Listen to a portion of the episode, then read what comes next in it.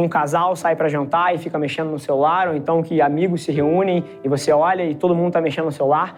E eu não acho isso fundamentalmente ruim. Isso é diferente. Esse é o Nas Trincheiras.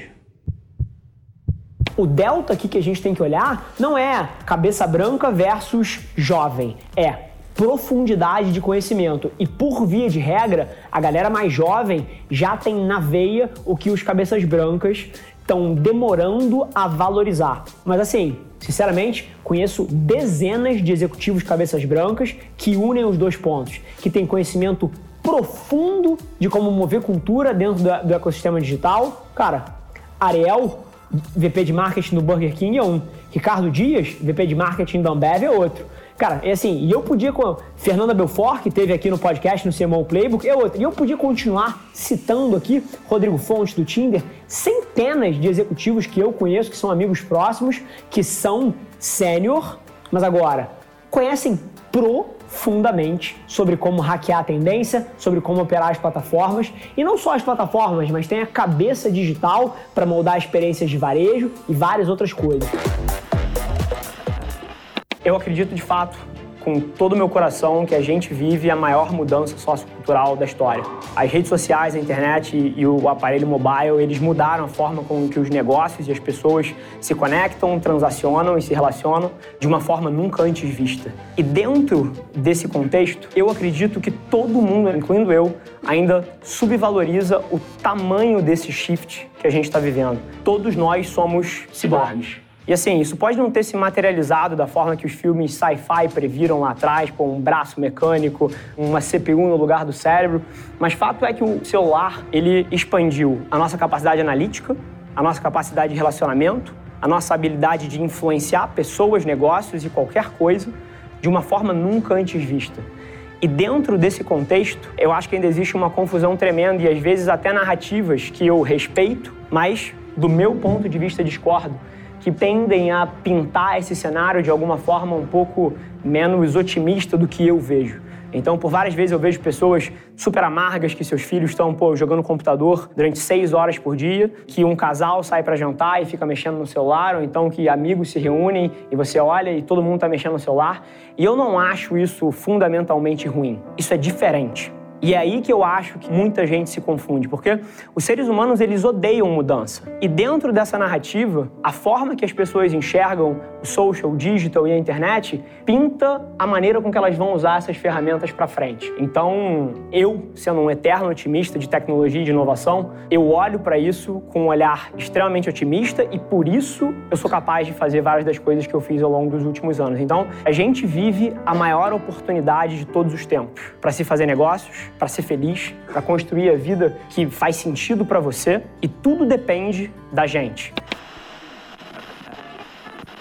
É, a maioria das pessoas olha para plataformas como Uber, Rappi, iFood e olha um delivery de comida, olha um serviço de ride sharing, mas na minha cabeça, assim como na sua, é muito claro o que elas são. Elas te economizam tempo. Sem dúvida. O que você compra com Uber, você compra tempo de volta. O que você compra com Rappi, quando a minha esposa, ontem, 11 horas da noite, enquanto a gente estava jantando, estava fazendo as compras da semana no Rappi ali, pedindo a recompra do que ela comprou semana passada, com dois botões, o que o é Rappi está entregando é tempo. É surreal. Não é um delivery de comida, é comodidade. Então, pô, é, eu acho que isso é um baita aprendizado, independente do mercado que eventualmente você tá. Uhum. As variáveis do seu modelo que o cliente valoriza talvez não sejam tão óbvias quanto o produto que você entrega. Sem dúvida. Perfeito.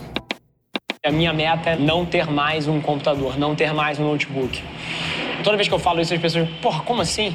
Cara, não ter um computador significa que a minha alocação de tempo está excelente, porque eu só estou alocando meu tempo para fazer coisas de alta alavancagem. É, significa que eu estou o tempo todo na rua, que eu estou o tempo todo com alguém e não sentado no meu trabalho, escrevendo e-mails e movendo burocracia interna. Então, é uma proxy de que eu consegui não ser mais operacional em nada dentro da empresa. Eu já sou muito pouco, mas é isso é zero operacional, porque eu nem vou ter um computador. E significa que a minha alocação de tempo está excelente em termos de geração de valor para dentro da empresa. Então, essa é a meta. Daqui a 10 anos vai existir algum outro veículo que vai ter a atenção das pessoas e se você quiser construir resultados relevantes, você vai ter que saber operar aquele ecossistema. E aqui dentro do mobile, o sistema operacional do celular são as plataformas digitais. Então são os Spotify da vida, os LinkedIns da vida, os YouTubes, os Twitters, os Twitches, os Snapchats, os TikToks. Esses são os sistemas operacionais da internet. E é curioso que cada um deles tem uma dinâmica de comportamento de consumidor totalmente diferente. Quando você puxa o seu celular e abre o Instagram, você está num modelo mental de consumo de conteúdo específico. Quando você abre o YouTube, o seu modelo mental de consumo de informação é outro. Quando você puxa o Spotify para ouvir um podcast ou para escutar música, o seu modelo mental é outro. E se você desrespeita isso na hora que você faz as suas estratégias de comunicação, você não tem a menor chance de ser relevante ali dentro. E ali dentro, a moeda de troca para você começar a jogar esse jogo é conteúdo. Conteúdo nada mais é do que os quatro formatos que sempre existiram: visual, audiovisual, texto e áudio. E todo mundo sabe disso. Todo mundo sabe que você pode produzir um vídeo, todo mundo sabe que você pode produzir um texto, todo mundo sabe que você pode fazer uma foto, mas qual é a foto que dá certo? O que que funciona? E é aí que está o grande lance. Porque a gente viveu 100, 200 anos de comunicação e publicidade onde as marcas comunicavam o que elas queriam. E dentro dessas plataformas é 100% sobre o que o consumidor quer ver. E na hora que você inverte a sua lógica para pensar com a cabeça do consumidor e não com o seu objetivo egoísta de negócios, é que você começa a ter uma chance ali dentro. Então essas plataformas, elas são vendas via branding. Você consegue aumentar a escala da sua empresa e do seu negócio e eventualmente ganhar algum potencial na hora que você para de querer falar o que você quer dizer e você começa a pensar com a cabeça do consumidor e mostrar o que, que essas pessoas estão buscando ali dentro.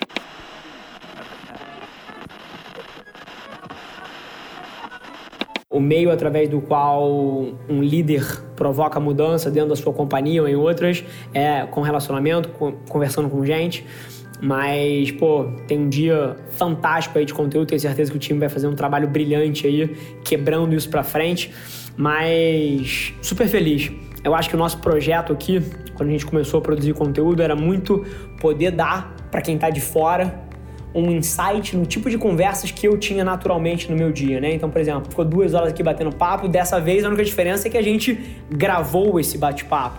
E, pô, em vez de a gente bater um papo e isso ficar isolado numa sala, quatro paredes e ninguém nunca ouvir isso, a gente, pô, tem a oportunidade de mostrar para todo mundo. Então, muito feliz com tudo que tem acontecido e com a oportunidade de trazer isso para vocês. Foi um dia fantástico em termos de conteúdo, espero que vocês aproveitem. Agora, deixa eu ir nessa, hoje ainda tem pelo menos três, quatro reuniões aqui hoje e tem que cair dentro. Beijo no coração.